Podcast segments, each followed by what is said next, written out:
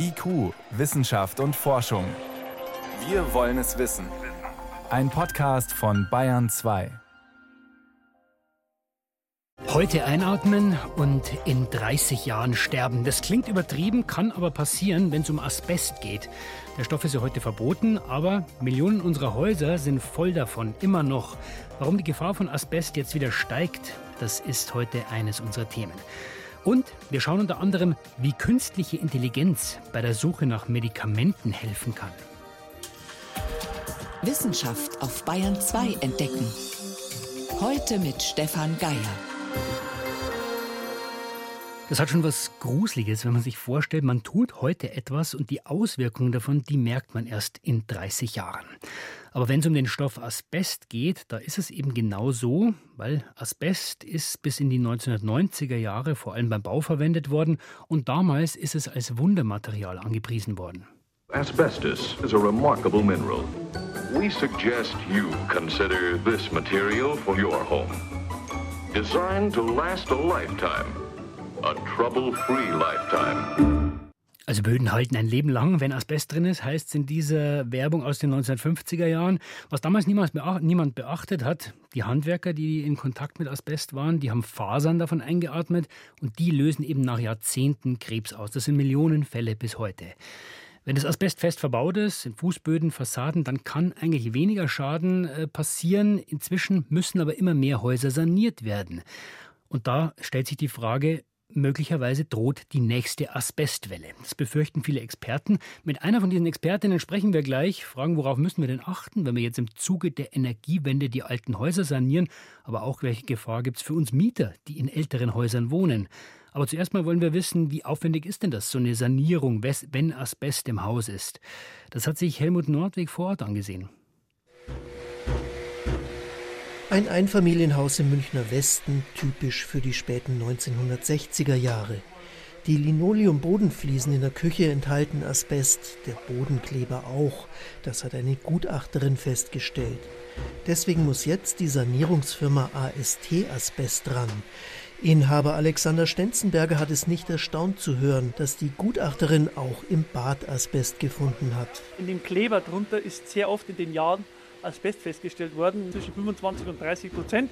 Das heißt, sollte man mal eine Wohnung renovieren oder ein Haus und man hat ein Bad aus den 60er, 70ern, bietet es sich an, den Kleber auf Asbest untersuchen zu lassen. Die Fensteröffnung der Küche ist mit Plastikfolie komplett abgedichtet.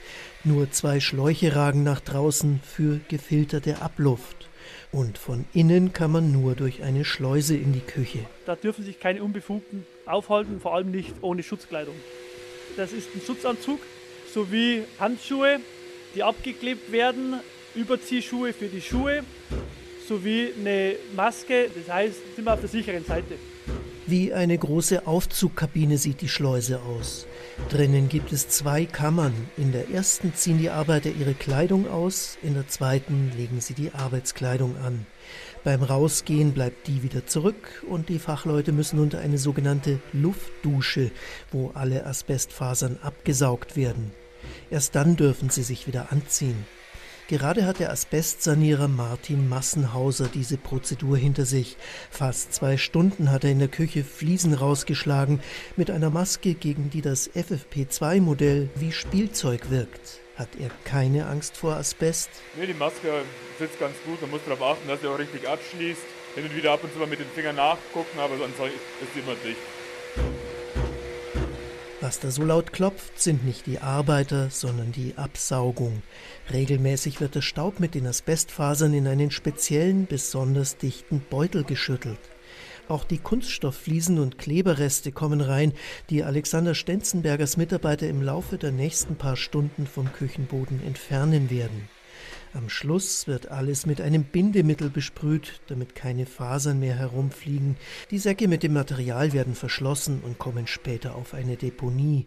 Erst wenn Fachleute eines unabhängigen Instituts dann keine Asbestfasern mehr finden, kann die Schleuse abgebaut werden und die Eigentümer dürfen ihre Küche wieder betreten. Sehr aufwendig ist das und hat entsprechend seinen Preis. Der hängt von den Gegebenheiten im Gebäude ab. Wie kann man die Schleuse stellen? Braucht man eine Holzunterkonstruktion? Welche Planen muss man einsetzen? Im Großen und Ganzen wenn man so einen normalen Bereich nimmt, variiert es zwischen 1500 und 5000 Euro. Das ist wirklich so eine große Spanne, weil man einfach nicht genau sagen kann, wie kann man es aufbauen. Wenn mehrere Räume betroffen sind, ist der finanzielle Aufwand entsprechend höher. Und das ist häufig. Mit Asbest wurden früher auch Heizungsrohre umwickelt, er steckt in Nachtspeicheröfen, Fassaden und Dachplatten. Experten schätzen, dass noch 90 Prozent des verbauten Asbests in Wohnungen und Häusern schlummern. Bis renoviert werden muss, kann er drinbleiben, weil keine Fasern frei werden. Dann ist aber eine fachgerechte Sanierung fällig. Do-it-yourself ist bei einem Baujahr vor 1993 deshalb tabu.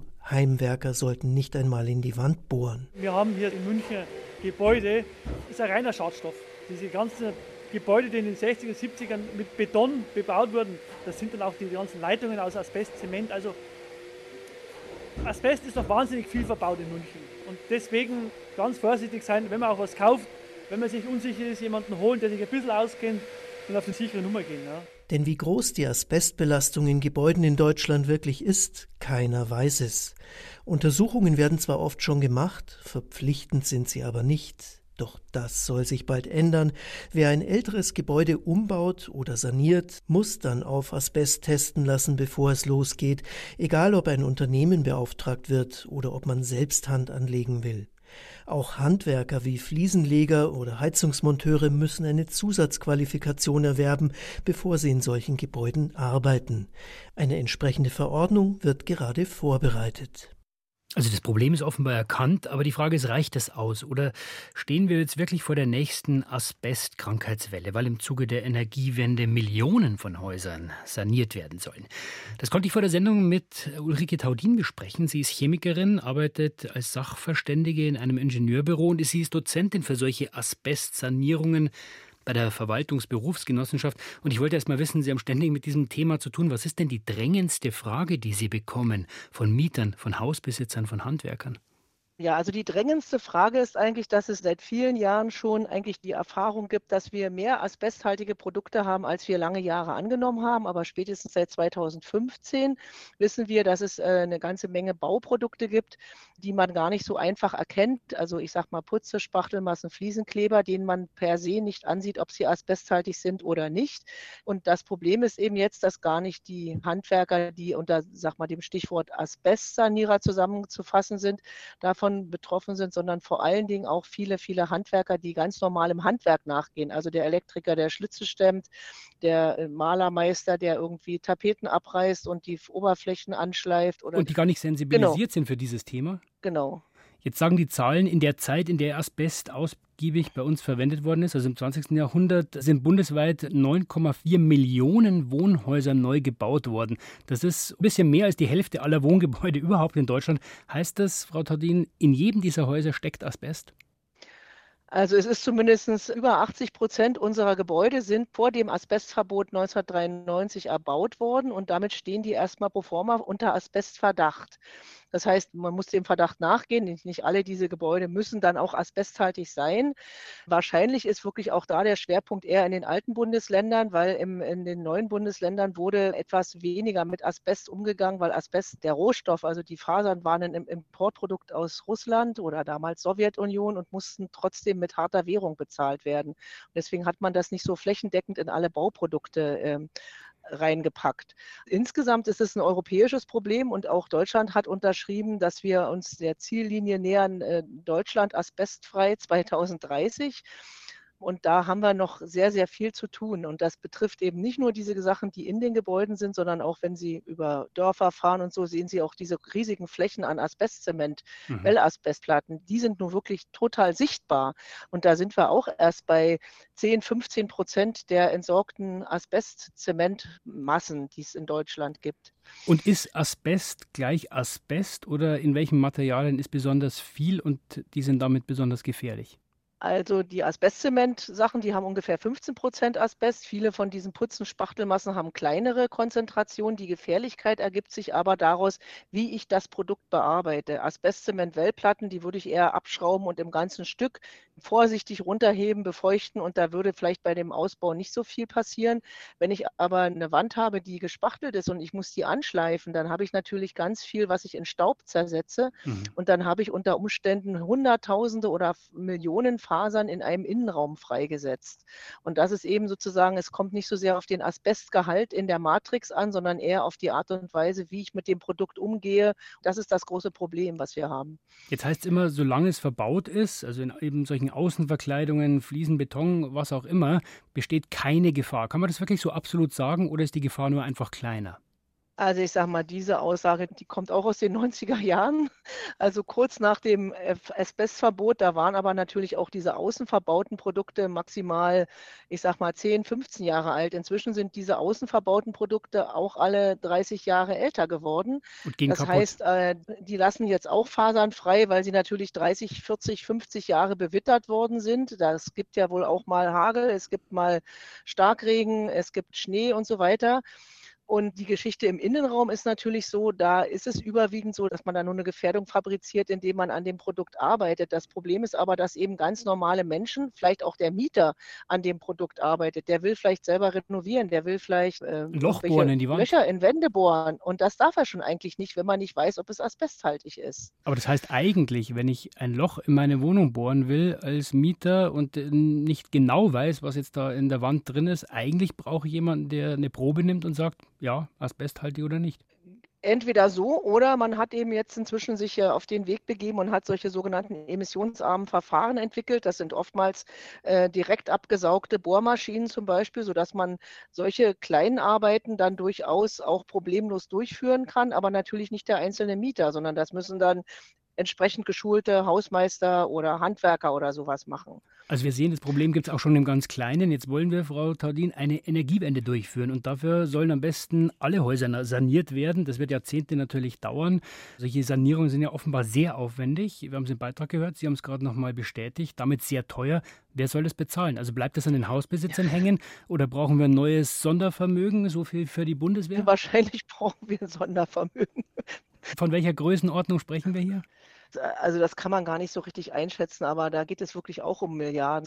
Also da, da addiert sich so einiges äh, und da ist eben viel liegen geblieben, weil, wie Sie schon richtig gesagt haben am Anfang, eigentlich sagt der Laie so, also Asbest, das ist doch eigentlich durch das Thema. Da machen wir doch schon seit Jahren irgendwas, das müsste doch jetzt mal fertig sein.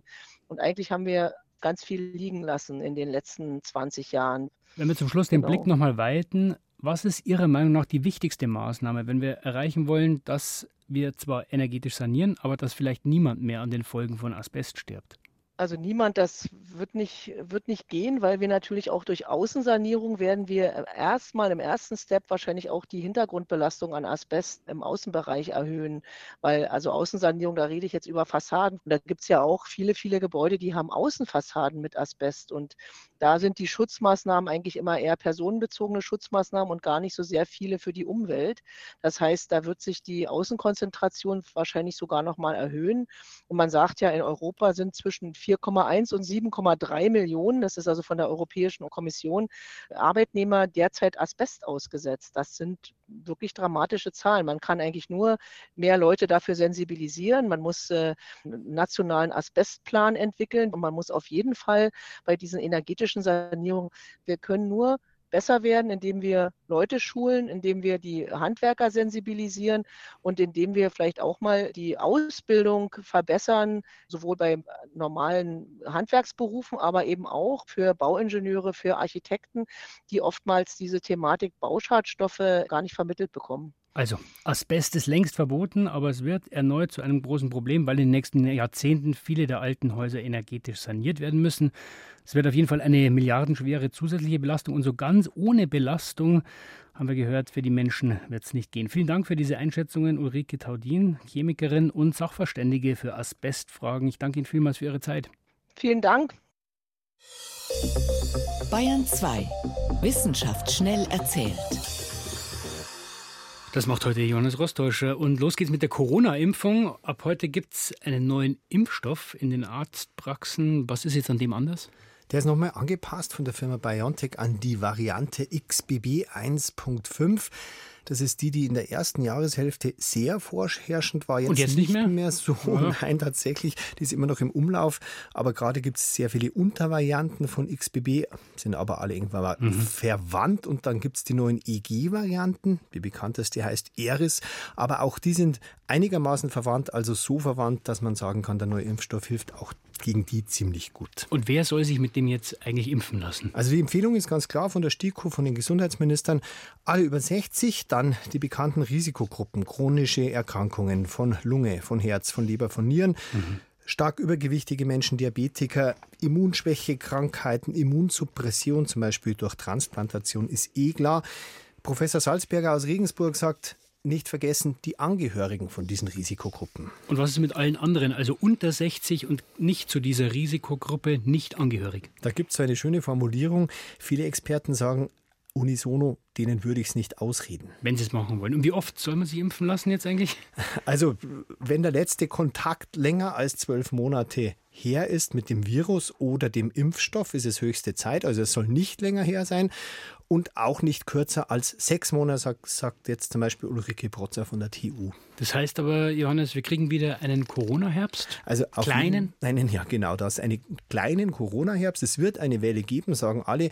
Wie hoch die wird, wie lange die ausschwimmt, kann man nicht sagen was die meisten Experten glauben, es werden keine besonders schweren Verläufe sein. Immerhin haben 95 Prozent der Deutschen Antikörper momentan gegen Corona. Das ist ja nicht so schlecht. Also die glauben nicht, dass die Krankenhäuser sehr voll werden. Manche sagen eher, dass sie leer werden, mhm. nämlich wenn sich zu wenig vom Pflegepersonal impfen lassen. Also die gehören auch noch zu der Gruppe.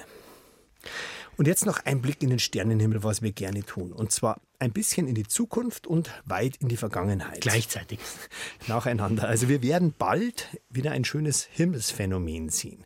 Die Explosion eines weißen Zwergs. Das klingt ziemlich dramatisch. Ja, toll wird das. Und zwar im Sternbild nördliche Krone, die sieht man in der ersten Jahreshälfte eher im Osten, zwischen Herkules und Bärenhüter. So eine kleine halbrunde Perlenkette. Mhm. Und da ist dieser weiße Zwerg und bei dem explodiert ungefähr alle 80 Jahre die Hülle.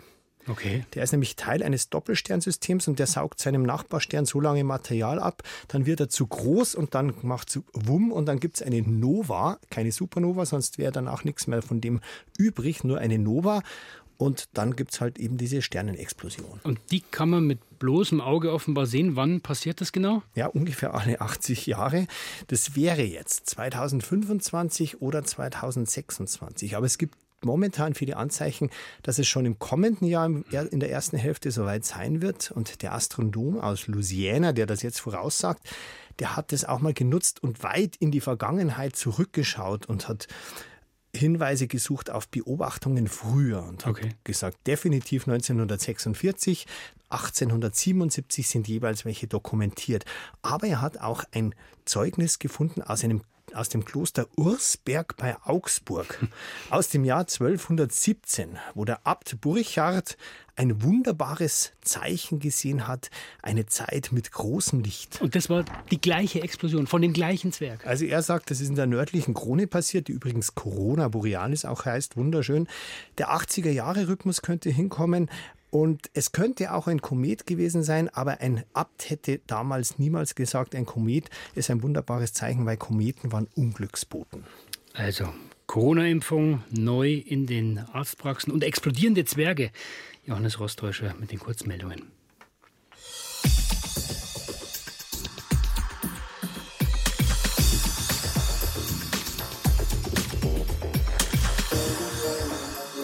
Wenn man sich mal anschaut, in wie vielen Bereichen uns die künstliche Intelligenz nicht helfen soll, beim Recherchieren, beim Schreiben, in der Schule, beim Programmieren und vieles mehr. Und da muss man schon immer wieder die Frage stellen, ist das jetzt nur toll, weil es gerade im Trend ist, oder bringt es wirklich was für die großen Probleme unserer Zeit? Eines dieser Probleme, das sind multiresistente Keime, also Bakterien, gegen die kein Antibiotikum mehr hilft. Und für dieses Problem in der Medizin, da haben Forscher jetzt auch mit künstlicher Intelligenz experimentiert offenbar mit Erfolg, wie Daniela Remus berichtet.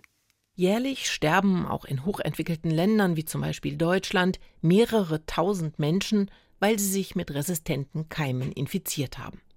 Die gängigen Antibiotika können dann dagegen nichts mehr ausrichten. Besonders gefürchtet sind die sogenannten multiresistenten Krankenhauskeime, wie zum Beispiel Acinetobacter baumani, die unter anderem tödliche Lungenentzündungen verursachen. Einem Forschungsteam aus den USA und Kanada ist es gelungen, gegen dieses Bakterium einen vielversprechenden Wirkstoff zu identifizieren. Und zwar mit Hilfe einer künstlichen Intelligenz, erklärt John Stokes von der McMaster University im kanadischen Hamilton.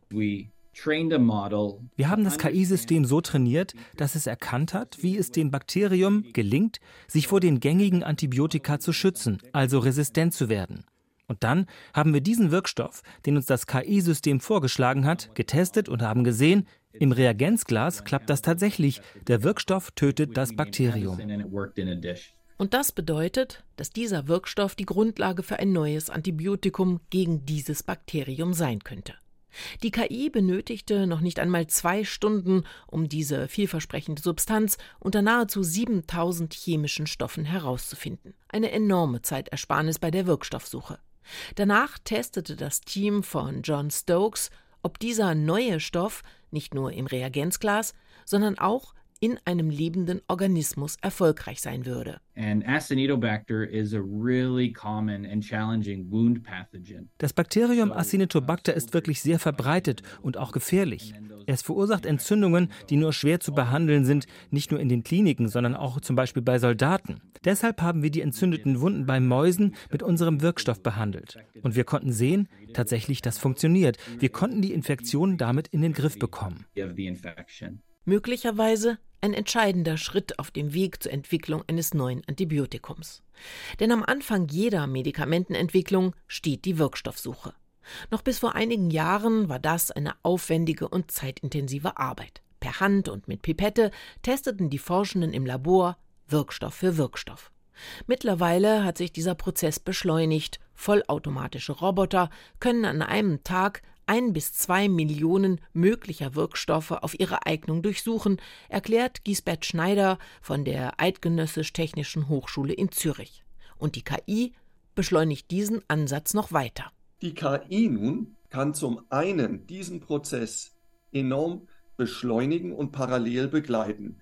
Das Durchsuchen von einer Million oder zwei Millionen Substanzen geht dann in Sekunden. Mit Hilfe von KI-Systemen könnten solche Forschungen in Zukunft sogar noch weiter optimiert werden.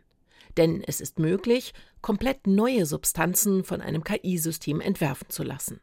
Daran forscht beispielsweise Giesbert Schneider mit seinem Team von der ETH. Diese Methode könnte in Zukunft wertvolle Grundmaterialien sparen und patentfreie Medikamentenwirkstoffe ermöglichen. Aber diesen Schritt ist das Team von John Stokes mit der jetzt veröffentlichten Studie noch nicht gegangen. Die Forschenden haben sich vielmehr darauf konzentriert, bereits bekannte Substanzen auf ihre Wirksamkeit gegen das multiresistente Bakterium Acinetobacter zu testen. Gisbert Schneider, der nicht an der Studie beteiligt war, hält sie für sehr vielversprechend. Das ist eine grundsolide Arbeit. Also die, die Autoren haben ja wirklich Wunderbares geleistet insbesondere durch die Verknüpfung von einem virtuellen Screening, das ist die KI, die KI-Seite sozusagen, mit der experimentellen Seite der Aufklärung des Mechanismus, warum diese gefundene Substanz nun dieses Bakterium tatsächlich töten kann und warum das einen Vorteil darstellen kann. Der Einsatz von KI-Systemen in der Pharmaforschung kann also nicht nur deutlich Zeit sparen, sondern auch einige hundert Millionen Euro, betont Gisbert Schneider. Deshalb wird die neue Kollegin KI, wie der Biochemiker sie liebevoll nennt, schon bald in allen Pharmalaboren zu Hause sein. Allerdings ist die erfolgreiche Wirkstoffsuche nur der erste Schritt auf dem Weg zu einem wirksamen Medikament. Denn erst danach können diese Substanzen in klinischen Studien an Menschen getestet werden. Das dauert manchmal jahrelang, ist enorm aufwendig und teuer. Deshalb hofft das Team von John Stokes, dass es gelingen wird, eine Pharmafirma davon zu überzeugen, den neu entdeckten Wirkstoff gegen das resistente Bakterium zu einem Medikament weiterzuentwickeln. Künstliche Intelligenz also offenbar auch interessant für die Medizin. und für die Entwicklung neuer Medikamente.